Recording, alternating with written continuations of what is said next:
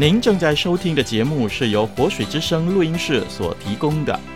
我们的网址是 www.dot.livingwaterstudio.dot.net，L I V I N G W A T E R s t u d i o .dot n e t，请继续收听。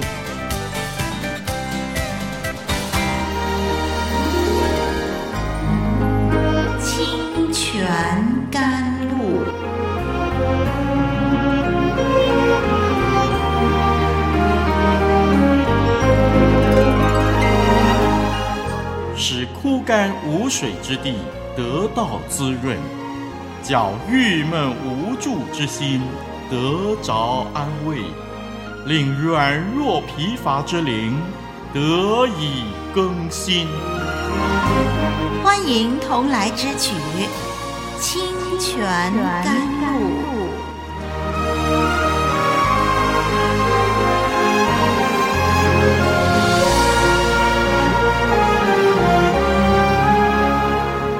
兄姐妹，我是丽文。今天您读圣经祷告了吗？别忘了天天亲近神，思考神的话语。现在这段时间，请您跟丽文一块来学习神的话。我们继续来研究创世纪。我们要读的经文是创世纪十九章三十到三十八节。请我们一块来念第十九章三十到三十八节。三十节说，罗德因为怕住在索尔，就同他两个女儿从索尔上去住在山里。他和两个女儿住在一个洞里。大女儿对小女儿说：“我们的父亲老了，地上又无人按着世上的常规进到我们这里。来，我们可以叫父亲喝酒，与他同寝，这样我们好从他存留后裔。”于是那夜，他们叫父亲喝酒，大女儿就进去和他父亲同寝。他几时躺下，几时起来，父亲都不知道。第二天，大女儿对小女儿说：“我昨夜与父亲同寝，今夜我们再叫他喝酒，你可以进去与他同寝，这样我们好从父亲存留后裔。”于是那夜，他们又叫父亲喝酒。小女儿起来与他父亲同寝，他几时躺下，几时起来，父亲都不知道。这样，罗德的两个女儿都从他父亲怀了孕。大女儿生了儿子，给他起名叫摩押，就是现今摩押人的始祖。小女儿也生了儿子，给他起名叫便雅米。就是现今亚门人的始祖。听众朋友、弟兄姐妹，这段经文很清楚的显示，即使在索多玛毁灭之后，索多玛的生活方式、价值观、人生观依然存在。罗德的女儿害怕后裔断绝，他们看见如此大的毁灭，把他们所住的地方化为乌有。可能他们认为这世界上再也没有别人了，只有他们和父亲是存留于人间的了，所以就自作主张想出一个使他们的家族得以延续的方法。解经家 c o s 很精辟的描述罗德在这件事情所表露的本质。他说：“这个单元的冲击在于赤裸裸的描绘出一个父亲的性格。”那个曾经提议交出自己女儿以满足邪恶邻居性方面需求的父亲，现在却沦为女儿乱伦的对象。如果创世纪十九章一到二十九节将罗德描绘成丑角，一个被动的角色，那么他的迟钝在故事里显得有些可笑。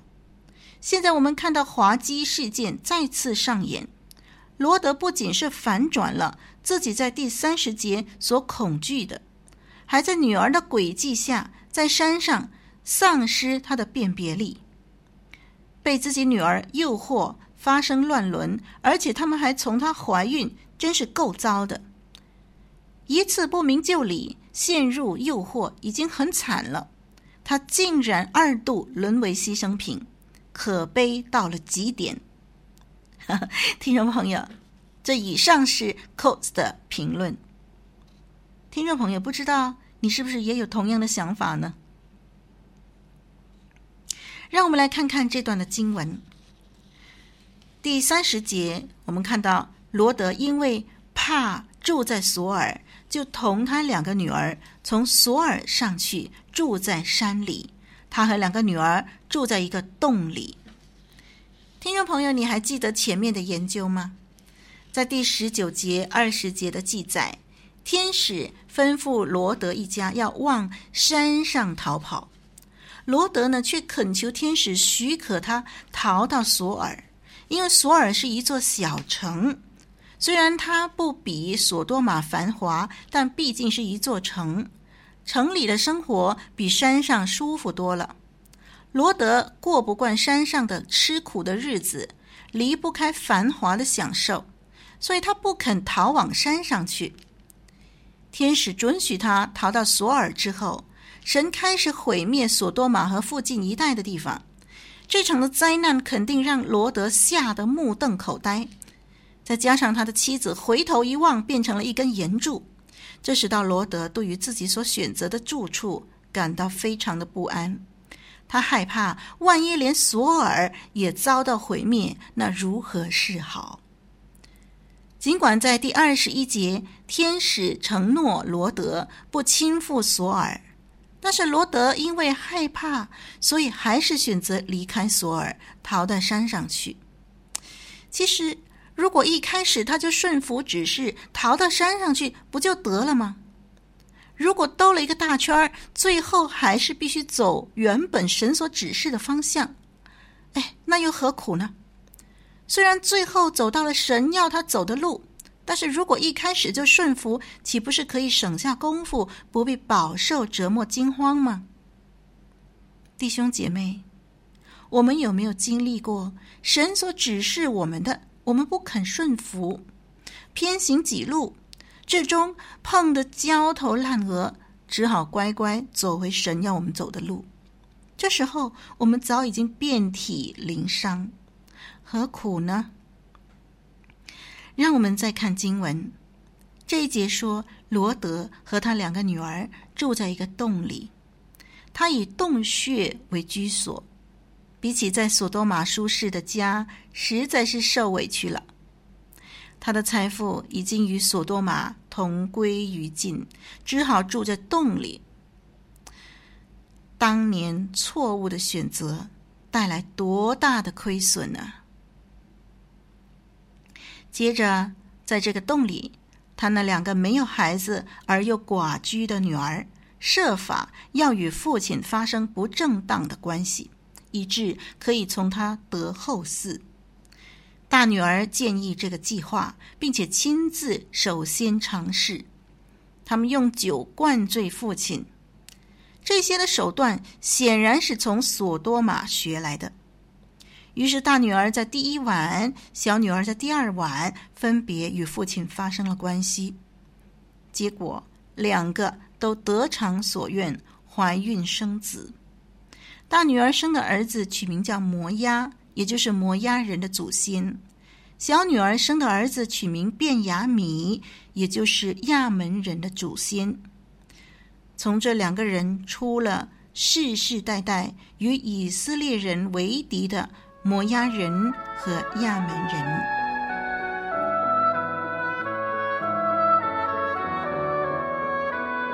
古老的故事，真实的历史。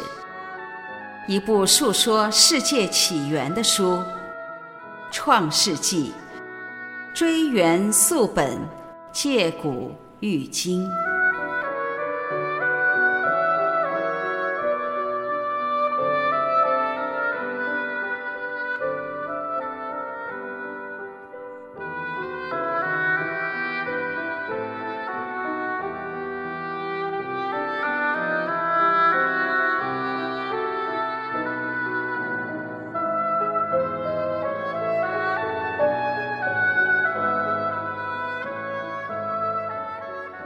我们来研究这些名字吧。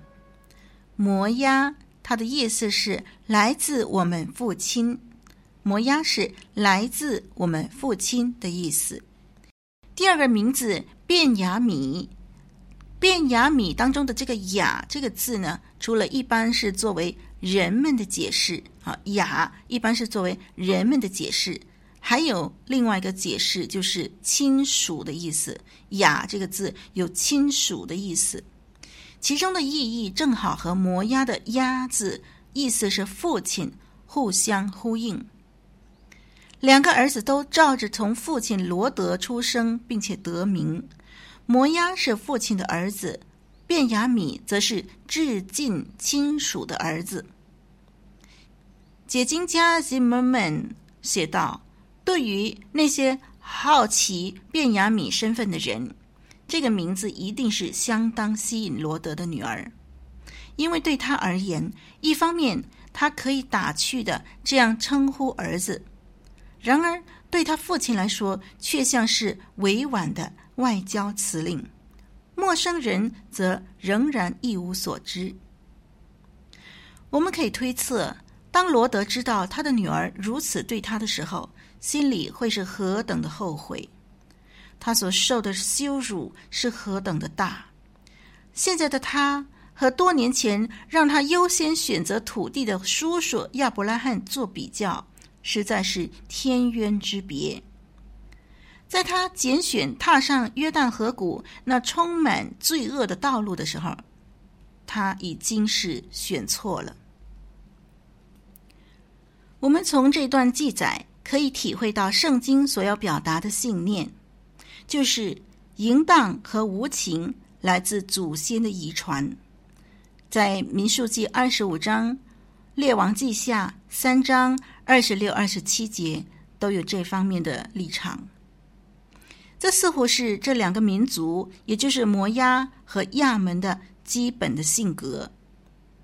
尤其是这件事情和审判所多玛有关，让人对这种的品格的根源更加的了解。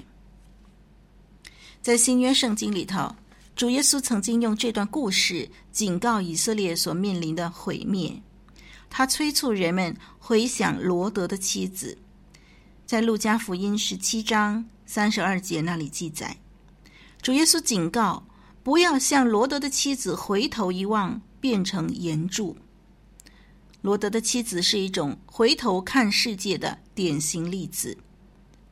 如果人渴望同时获得这个世界与将来世界的好处，他们可能两头皆空。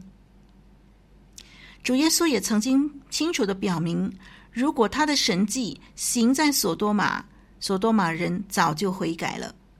实际上，在审判的时候，所多玛所受的审判比加利利的城市还要容易受。这样的一个说明，在马太福音十一章二十节到二十四节记载。我们知道，审判的主题一般上都不太受人欢迎。但是从圣经的记录，我们可以肯定，神的审判是公正的。一个人如果贪爱罪恶世界，就不会有什么好结果。神的审判至终会临到，如果不是在今生得报应，也必定会在末世受报。好，我们暂时研究到这儿，期待下一集节目我们再相聚。我是丽文，再会。